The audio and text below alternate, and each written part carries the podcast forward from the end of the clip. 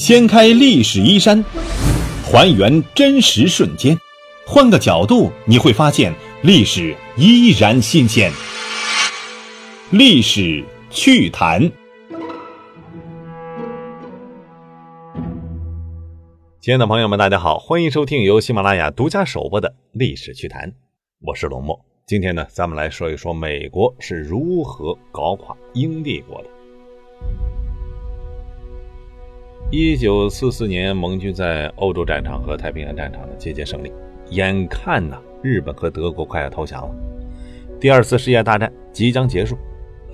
因此盟军各国开始考虑重建战后的国际秩序，其中非常重要的关键点就是战后的国际金融秩序。为什么国际金融秩序很重要呢？咱举个简单的例子，国家与国家之间进行国际贸易，用什么货币结算呢？如果发生收支逆差怎么办？在二战当中，像英国这样的国家欠下了巨额债务，那接下来怎么解决这些债务？这只是各国政府需要解决的一大堆问题当中的几个而已。在这里啊，需要向大家介绍一下那个年代的历史背景。在布雷顿森林体系被大部分国家接受成为国际货币秩序之前，世界上的大部分国家采用的都是金本位制。各个国家将自己的货币和黄金以一个固定的兑换率锁定了，然后呢，在此基础之上进行国际贸易。在如此以黄金为中心的货币系统当中，各国货币之间的汇率基本上是固定不变的。从1800年到1914年。这一百多年当中，英镑对美元的汇率呢，基本上一直是在一比四点八六左右。当中有一个小的波动，也就是一八六一到一八六五年的美国南北战争，在那段时期当中，英镑对美元的汇率涨到了一比十。但是在南北战争结束之后啊，英镑对美元的汇率呢，又恢复到了一比四点八六。一九一四年，第一次世界大战爆发，由于战争的爆发，国际贸易秩序被颠覆。国际贸易量急速的下降，世界各国政府，包括英国，纷纷暂时终止金本位。四年之后，一九一八年，第一次世界大战结束，很自然的，大战结束之后的各个国家又逐渐的回到了金本位，慢慢开始恢复国际贸易。但是，第一次世界大战带来了一个非常重要的影响，那就是老牌资本主义国家大不列颠英帝国，由于在战争当中花费太多，欠下了巨额债务。在国内产生了高速通胀，已经无力再维持英镑和黄金的固定兑换比例了。一九二五年，当时的英国政府首相丘吉尔决定回归金本位，将英镑和美元的汇率呢再度固定在一比四点八六左右的价位。但是由于英镑被极度高估，该金本位的制度呢是风雨飘摇。一九六二年，英国的煤矿业发生了大萧条，失业率急增。矿工举行大罢工。一九二九年，美国呢发生了经济大萧条，在这一连串的事件的打击之下，英国经济陷入了衰退。一九三一年，英国政府宣布啊放弃金本位，允许英镑贬值。接着到了一九三九年，第二次世界大战爆发，各国政府又开始忙着动员打仗，国际贸易再次迅速的萎缩，没有什么人啊有闲情逸致去关心国际贸易和金融秩序了。因此，到了一九四四年，眼看二战快要结束的时候，各国政府齐聚美国的布雷顿森林，讨论如何重建国际金融和货币体系。这一九四四年的布雷顿森林会议呢，有两点历史背景值得一提。首先是美国是老大，美国是两次大战当中唯一本土没有受到过攻击的国家。同时呢，美国在二战临近结束的时候，军事实力和经济生产能力远远超过了当时任何一个其他国家。由于打仗，大部分政府都负债累累，唯独美国是一个最大的债主。美国当时拥有世界上大约是四分之三的黄金储备，因此从布雷顿森林会议当中讨论出来的任何国际货币体系，都是以美国为中心。另外呢，各国都看到了英国在一九二五到一九三一年间啊不成功的金本位经验，也希望呢是吃一堑长一智，建立一个比金本位制度更好的国际货币体系。在这样的背景之下，布雷顿森林会议呢确立了一套新的国际金融货币体系——布雷顿森林体系。在布雷顿森林体系当中，美元和黄金可以自由兑换，兑换价呢固定为每盎司黄金三十五美元。同时，世界其他的各国在进行国际贸易的时候呢，都以美元计价和交换。在布雷顿森林体系之下，美元就相当于黄金。世界各国政府在积累了外汇盈余之后呢，可以拿着手中的美元向美国的政府交换黄金，这也就是美金这一词的由来。毫不夸张地说呀，布雷顿森林体系正式确立了美元的世界货币地位。从此之后，美元取代英镑。成为了国际通用的货币，也成为了世界各国政府外汇储备当中的主要货币。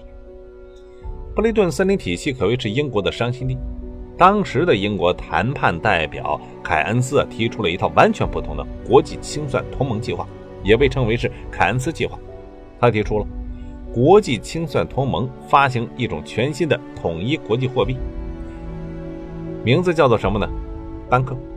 货币的分配份额按照二战前三年的进出口贸易平均值计算。这个计划实际上主张恢复多边清算，取消双边结算，暴露出英国企图同美国分享国际金融领导权的意图。根据这个博士的研究显示啊，事实上在布雷顿森林会议之前，美国政府差不多已经写完了布雷顿森林体系草案的百分之九十五啊，也就是怀特计划。所以到最后，英国代表是否参加会议，来了之后，谈判过程基本上都是一个过场戏。凯恩斯理想当中的国际清算同盟计划完全没有实现的可能。更有趣的是呢，在布雷顿森林会议召开前夕，当时华尔街有一批纽约银行家曾经向英国政府提出了一份方案，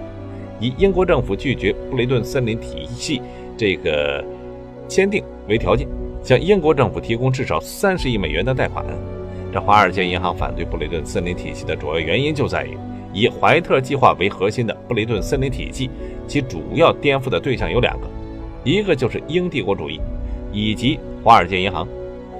在布雷顿森林体系之后，国际间的货币和信用体系呢，主要由美国政府财政部以及美国政府控制的国际机构说了算。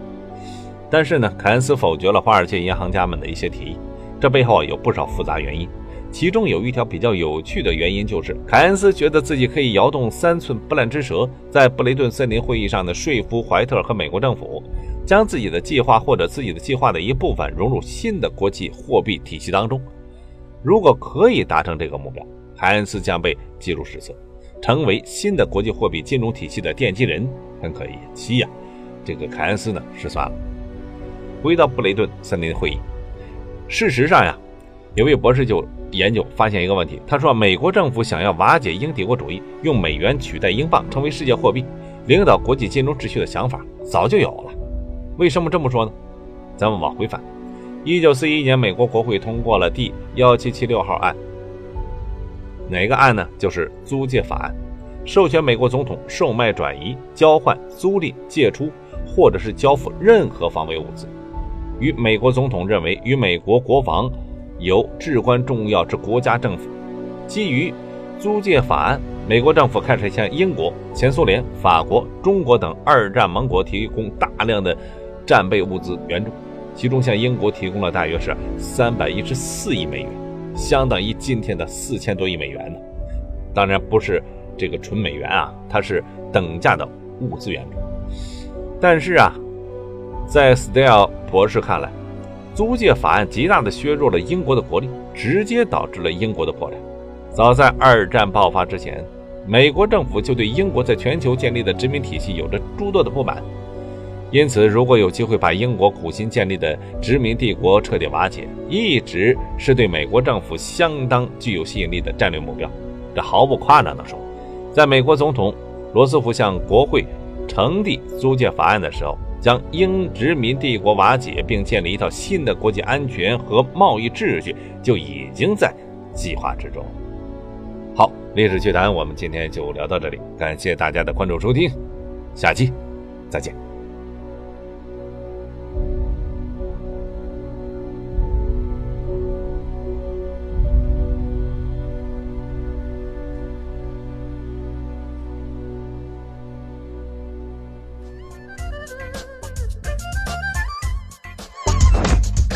掀开历史衣衫，还原真实瞬间，换个角度你会发现历史依然新鲜。